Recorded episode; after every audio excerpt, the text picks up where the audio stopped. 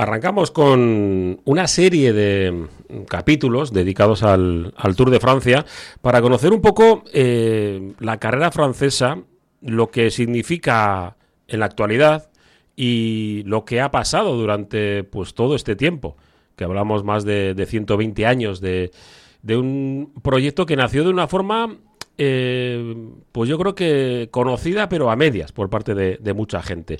Y para ello, en esta primera serie de episodios, de podcast que vamos a ir realizando, eh, nos vamos a acercar al origen de, incluso casi casi del ciclismo, aunque evidentemente eso viene más para atrás.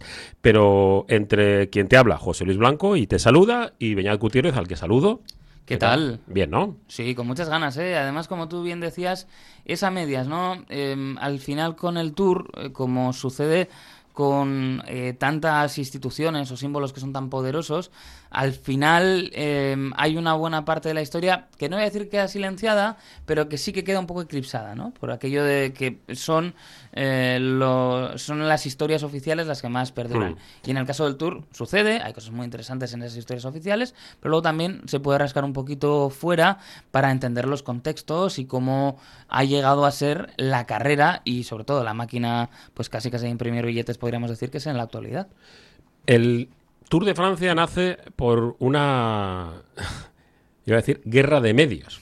Alguna gente, pues eh, siempre no lo, asimila, ¿no? De las grandes eh, carreras por etapas siempre van eh, unidas a, a, los medios de comunicación porque eran lo que lo transmitía. Pero en este caso vamos a ir un poco al origen del Tour de Francia, que todo el mundo lo coloca, pues evidentemente, en el arranque del, siglo XX, estamos hablando de 1902, 1903, incluso un poco antes, ese, germen, pero, pero Beñat, el, el ciclismo en esa época, para contextualizarlo, ¿qué significaba? Porque fue olímpico. Claro, es cierto. y hablamos de un deporte que bueno, tenía varias vertientes, ¿no?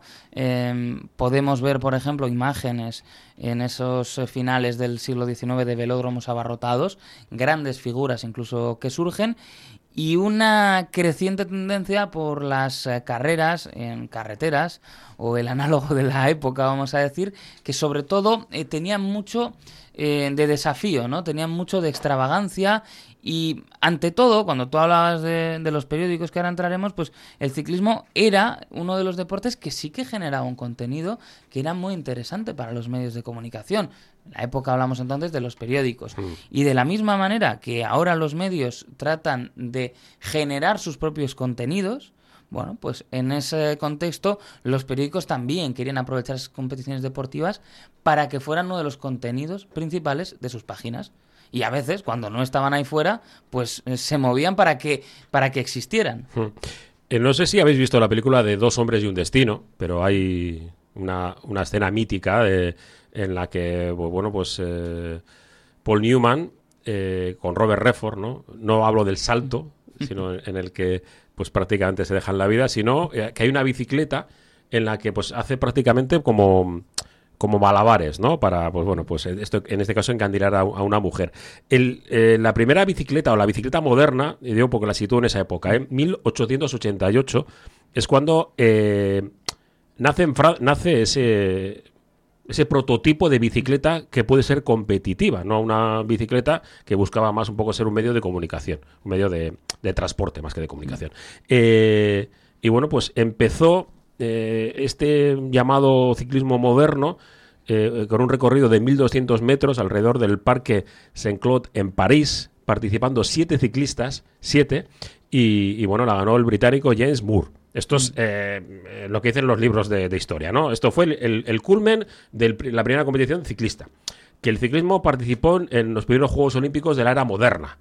evidentemente, creo que en tipo de Grecia no había, y como mucho... Sí, no, estaba tan trabajado el tema de la bici. Pero eh, esto empieza, empieza a haber carreras, sobre todo en Francia, hmm. de pueblos. Es que em, hay que entender también ese contexto, em, como decimos, en la necesidad de, crear. Y claro, alguno dirá, bueno, pues podemos eh, coger eh, ejemplos más cercanos, ¿no? ¿Por qué Piqué se pone a hacer, por ejemplo, la Kings League? Para crear un contenido para eh, su conglomerado de empresas. ¿O por qué de repente eh, vemos que surge una nueva competición? Pues muchas veces cuando esto hace, es, tiene que ver con los medios de la época. En este caso serían las teles, cuando se habla de Mm. nuevos trofeos. Mira, ahora, mm, por ejemplo, ¿no? Eh, si te fijas en la evolución que ha llevado la MLS, nosotros que tenemos tendencia a americanear, bueno, el surgimiento de una competición con eh, la Liga Mexicana tiene que ver también con la necesidad que tenía Apple de incorporar algo a su propuesta al firmar un contrato con la liga. Es decir, Mm. ¿Cómo le damos a esto un empaque? Bueno, pues eso también sucedía. Y se viven unos años en Francia en los que aumentan las carreras, por un lado por los pueblos, porque se quieren generar esos retos, porque en el fondo son retos. Es Sí. un deporte que todavía no está lo suficientemente desarrollado y no se disputa con los códigos actuales. Eh, el- no se trataba tanto de ir rápido como de ir, ¿no? En un primer momento. Es decir, habría que, había que cubrir grandes distancias y había que hacerlo con unas, eh, una situación técnica y mecánica años luz de la actual. Pero es que no solo eso, es que también vemos cómo a través del esfuerzo de los periódicos, por ejemplo, surge una locura como vamos a conducir vehículos durante un día entero. Sí. Y surgen las 24 horas de Le Mans. Sí, cierto. Es que es eh, eh, el nacimiento del siglo XX en el que la modernidad, posmodernidad o como la queramos llamar, porque depende de la época en la que, de, de que estés hablando, pues eh, claro, empiezan las exposiciones universales, los Juegos Olímpicos modernos, en las primeras competiciones de fútbol, de rugby, eh, más o menos entre, entre países, en- entre equipos más o menos profesionalizados, y, y todo ello habla de una sociedad eh, que quiere ir hacia adelante y que luego se pega un golpe enorme en la Primera Guerra Mundial. Que ya había ha habido guerras, pero en ese momento pues fue la primera gran guerra, ¿no? Pero antes de llegar a esa primera gran, gran guerra, eh, ¿qué hay de cierto, Beñat, en, en que prácticamente como una servilleta en una comida eh, se decide a hacer el Tour de Francia? Porque es, es eh, algo, algo que ha pasado también a los anales de, de la historia, ¿no? Una comida ah, es la típica del chiste de los bilbaínos, ¿no? Eh, a que no hay eh, para hacer una, una carrera por Francia de seis días. Es que empieza efectivamente eh, de una forma, eh, pues casi como podríamos decir, un brainstorming, ¿no? Hay que entender el contexto que decíamos. Decías guerra de medios. Es verdad. eh, bueno, ahora los periódicos ya no regalan tantas cosas como Mm. antaño. Pero hubo una época en la que regalaban DVDs. Cierto. Eh, por ejemplo, eh, había, había, una, había un tiempo en el que tú te comprabas un periódico, te regalaban otro y ese otro te regalaba un DVD. Esto los viernes era fantástico. Eh, en aquella época era diferente. No se regalaban tanto cosas, pero las guerras se establecían en torno al contenido. Y uno dirá, bueno, pero si es que ahora tú quieres competir en un periódico y mm, no tienes, ¿no? Como las teles que compiten por derechos. Bueno, ahí por aquel entonces lo que se hacía era generar eventos deportivos. Y hay que entender el contexto en el que eh, había un enfrentamiento en la prensa deportiva francesa entre Lauto, ahora L'Equipe, y Leveló. Además, ¿por qué se convirtió en L'Equipe? Es interesante, lo podemos contar otro día. Eso- sí, eso será el, El siguiente capítulo. El siguiente capítulo, Porque seguramente. Ya nos vamos después de la, de la Segunda Sí, Guerra Mundial. Porque eso pasan 40 años. Claro, Casi, casi, casi. Pero, entonces, ¿qué, qué sucede? Además, esto además yo creo que es muy interesante para entender eh, hasta qué punto está dentro del el ADN de Francia y de su historia, el Tour de Francia. Eh, que era el, el periódico que, que más éxito tenía, también lo- ya con su nombre podemos ver ¿no? la importancia que podía tener la, la bicicleta, y eh, surge dentro de ese periódico un cisma, un cisma que tiene que ver con un cisma que sea en toda Francia, que es el caso Dreyfus. Eh, Uno de los casos, eh, bueno, pues que, marca la historia francesa, uno de los casos que siempre es ejemplo de hasta dónde puede llegar el antisemitismo en Europa, y es en una discusión sobre la posición que adoptaba el periódico, que Leveló adopta eh, en un momento dado una posición pro Dreyfus, pues hay gente que se marcha y fundan la auto. Entonces, claro, te encuentras con dos periódicos, además, que han salido, digamos, de la misma matriz, con lo cual tienen un arrastre parecido, que están peleando por atraer a la gente. Y es ahí cuando surge esa idea. En la auto, pues casi como tú decías, esta idea que se dice de la servilleta, básicamente lo que surge es en estas comidas y Hmm. copiosas y demás, ¿cómo podemos vender más periódicos? Pues organizamos una carrera ciclista en Francia. Y ahí aparecen ya los, las figuras que van a ser clave, ¿no? Eh, por ejemplo, Henri de Grange, eh, figura clave del periodismo deportivo francés y del Tour de Francia, que era el, el editor jefe, ¿no? De, del periódico, pues que no lo tenían muy claro, pero hay apuesta. Aparece eh, Víctor Godet, que era el que iba a la parte financiera, que va a ser después el apellido Godet, uno de los apellidos que va a definir también la historia del Tour. Empieza como tantas otras cosas. ¿Qué sucede? Que, que el Tour ha tenido éxito también ahora uno se pone a pensar en qué podían hacer los medios en la actualidad y claro, antes todo esto era campo. Ahora ya hay mucho menos espacio para la innovación. Entonces, eh, se tienen que tomar otras decisiones.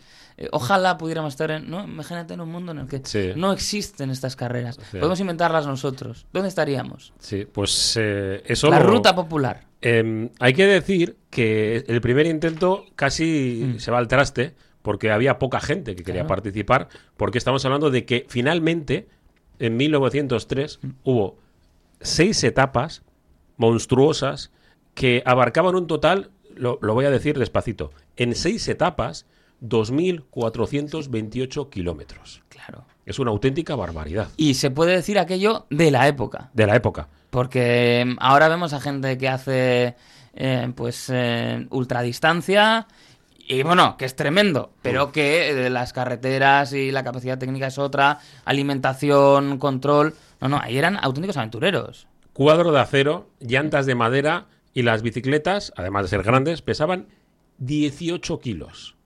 A día de hoy es muy difícil que veas una de más de 8 kilos, están en torno a 7, pero es difícil ya bajar ese peso. De hecho, las, las bicis de los pros, ahora mismo, eh, lo que van es lastradas. Es decir, eh, tecnológicamente hemos conseguido llegar a un punto en el que se podrían hacer bicicletas más ligeras de lo que marca la, la UCI, ¿no? Entonces vemos bicis que ya pues casi casi no se puede apurar. Y ahí además, en esos primeros años están marcados por una auténtica obsesión porque el corredor no recibe ayuda. Y esto también marca la diferencia. Sí, y, encima iban de forma individual. No había equipos. Mm. No había equipos. Esto es, es que es gente... Eh, cuando digo aventureros es verdad. O sea, eh, no son muy diferentes a perfiles de los que se, se enrolaban en un barco, ¿no? Y se iban a hacer las Américas. Es decir, e, era gente que, bueno, pues eh, se había buscado la vida, eh, orígenes diversos además. El ciclismo que también es un deporte que sí que abrió pronto la puerta a gente con ganas de progresar, al ciclista pobre, vamos a decir. Sí, eh, hay un titular de, la época, es maravilloso, es los ciclistas del Tour de Francia son fans del vino, el tabaco y les gustaría parar en varios bares a lo largo de la ruta para repostar. Es, era el camino, ¿no? Estos recorridos eh, tomaban vino, eh, tenían... Es que había lo que antes había en San Mamés, ¿no? Mm. Iban con la bota claro. Eh, y, demás, y cada uno se buscaba la vida y luego pues ha habido, ¿no? Que si alguna vez había algún ciclista que había recorrido menos espacio, mm. porque claro, no había tanto control, ¿no? A la hora de, de, los ciclistas. ¿Quién fue el primer ganador de Tour de Francia? Pues mira, podemos irnos a Maurice Garin, que es de hecho el primer ganador y tiene para que veamos un poco también cómo las cosas eh, no es tanto que cambien, sino que se adaptan. Garín gana ese Tour de Francia. Eh, él era de origen italiano, había adoptado dos años antes incluso solo de, de, la carrera la nacionalidad eh, francesa. Y él gana el primer Tour y le quitan el segundo por haber hecho trampas. De hecho, se descalifica a ocho corredores. Y le dan el triunfo en el segundo a Henri Cornet. Claro, entonces ya vemos, eh, es cierto que, la trampa, digamos, eh, no tenía eh, lo mismo que ver, ¿no? No estamos en los mismos, en, los mismos códigos que ahora. Pero sí que sucede que el ciclista va buscando la forma de forzar un poco la, máquina. Y en este caso, pues lo que sucedió es eso, que, le declararon un ganador, había liderado la carrera desde el inicio, finalizaron en ese segundo año 27 corredores, pero eh, pues posteriormente eh, fueron eh, descalificados ¿no? estos corredores porque bueno pues habían llevado a cabo acciones ilegales. ¿Cuáles eran? Pues usar coches y trenes. claro. Y encima las etapas no eran seguidas. Mm. Pues, claro, es que recorrer 250, 300 mm. kilómetros un día y al día siguiente lo mismo, no. Y en el medio lo que hacían es el segundo, que también este me encanta. Eh, la dieta de, de Henry Cornet era chocolate, mucho, mucho chocolate, té, champán, claro. y arroz con leche. Oye, eh, em, eso es lo que comía en carrera. Me viene a la mente una imagen mucho más moderna, pero que para mí es muy icónica, que es eh, Tom Dumoulin en el Giro de Italia, que sufrió un apretón y bajó, se, se paró y, y se le vio. No, estas cosas pasan, pero no siempre las captan las cámaras. Pero estamos hablando de un corredor que estaba, estaba muy arriba en la general. No recuerdo estaba liderando, yo no me atrevería a decirlo. Pero vamos, entonces todo el mundo, ¿qué le pasa? ¿Qué le pasa? Ah, ah, ya sabemos lo que le pasa. Pues imagínate con esa dieta, lo que podía ser. Eh, me imagino como se vendían muchos periódicos, se llevarían uno para cuando tenían que parar. Porque Seguramente. tanto chocolate, tanto té. Sí, no, no solamente para bajar los puertos, eso claro. también eh, habría- eh, no había casi puertos, porque Esa es una de las claves también. punto claro. uno, eh, las carreteras no estaban asfaltadas, Claro. con lo cual era más complicado y luego los pinchazos estaban a la orden del día, por eso seguramente habéis visto alguna imagen, ¿no? De, pues con todo preparado y no había cambios de, de ruedas ni, ni nada por el estilo. Esto Eh, nos sirve también para entender cuál era la dureza, ¿no? Era tal la distancia y, y tales las condiciones que no era necesario en esos primeros años incorporar la montaña, aparte por las dificultades logísticas, como decías, porque ya de por sí era lo suficientemente duro y lo suficientemente exótico como para que la gente comprase los periódicos. Lo que sucede es que cuando van pasando los años, la gente se acostumbra y dice, dame más, añádele penuria a esta gente que se están acostumbrando. ¿Y cómo se sabía quién era el líder? Pues en los primeros años no había maillot amarillo, sino lo que llevaban era un brazalete verde. Con el brazalete verde y fue en el año 1919 cuando se instauró, ya hasta, hasta hoy día, que el líder de la clasificación general del Tour de Francia tenía que vestir de amarillo.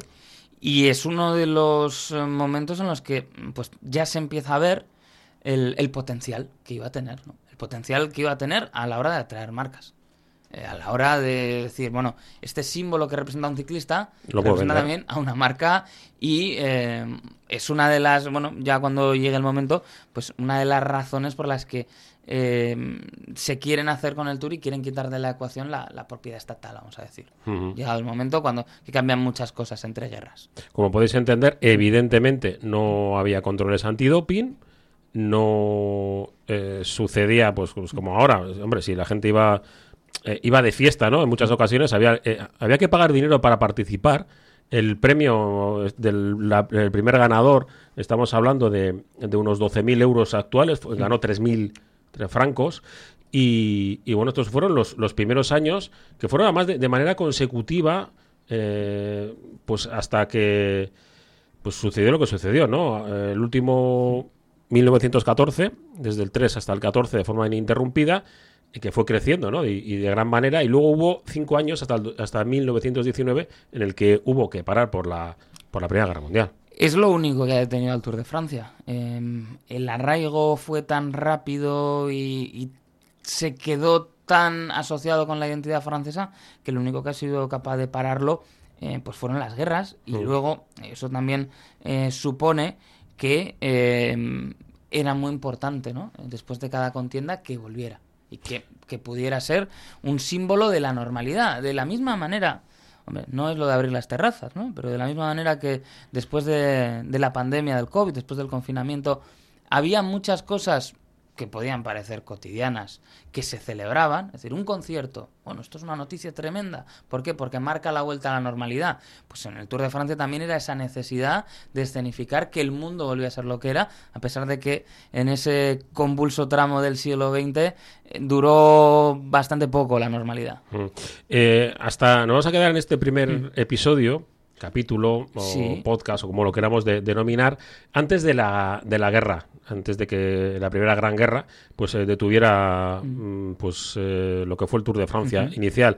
Las dos primeras, los dos primeros años, las etapas, el primer año fueron en el 3, seis etapas, en el 4 también seis etapas, y luego fue creciendo hasta 11 en el 2005. 13 en el 2006 y 14 en el 2007 y se mantuvo más o menos más o En menos el así. 1900. 1900. Claro que nos He dicho hemos ido. 2000, no, ¿no? Sí, claro, sí, sí, sí. Joder, ya estoy en el 2000. Fijaros, Claro. hablamos de 1914, 15 etapas, cuando se Sí. tuvo que, que parar, fue la última, 5.380 kilómetros, la velocidad, hablamos de 26, casi 27 kilómetros por hora, y aquí ya eh, vemos que se internacionaliza Claro. eh, el Tour de Francia porque eh, gana Philippe Tis, que es belga, y eh, a pesar de que la gran mayoría son eh, franceses, son Mm. franceses, belgas y...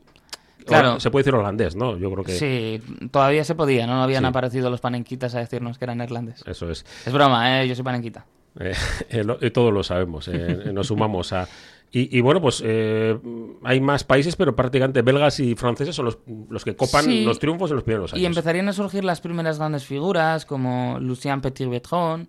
Eh, esto he forzado mucho, ¿eh? Hombre, es que tenemos ayuda ahora aquí en la radio. Eh, y, surgen esos primeros símbolos. Y luego es verdad lo que apuntabas, eh, como empiezan a llegar momentos en los que a los franceses les cuesta ganar. Y eso también les lleva a los organizadores a pensar de otra manera, a mm, promocionar otros relatos y a entender también que no iban a poder ganar siempre, cosa que, no ha venido mal porque, bueno, la sequía de, Francia eh, con respecto al Tour, pues eh, em, he de decir que es larga. Y que incluso aunque estos productos fuesen consumidos durante muchos años en muchos mm. veranos, yo creo que el dato de que Bernardino ganó en 1985 y hasta ahí, pues eh, creo que, podría, podría ser. En este caso has dicho bien 1900. 1986, perdón. 86. 86. Bueno, pues. Eh, fue el segundo de Fiñón. Espero que os haya gustado. Este es el primer eh, capítulo del Tour de vienen cositas muy guays, e incluso yo diría que más desconocidas, mm. incluso. ¿eh? A partir de. Sí, sí, sí. Justo después de la primera Claro, bueno, y hablaremos luego de lo, mítico de los esforzados de la ruta. Sí. Que esto es un típico, pero. La caravana. Claro, ya sabes que luego hay mucho cliché, pero luego hay cosas que no sabes si eran verdad o no, si han quedado mm. para la historia sin ser verdad. Que esto pasa mucho, así se construyen los mitos. Sí, pues esto es el, Tour de Francia. Con Beñat Gutiérrez y con quien te habla, con José Luis Blanco. Whiteman, hasta la próxima. Hasta la próxima.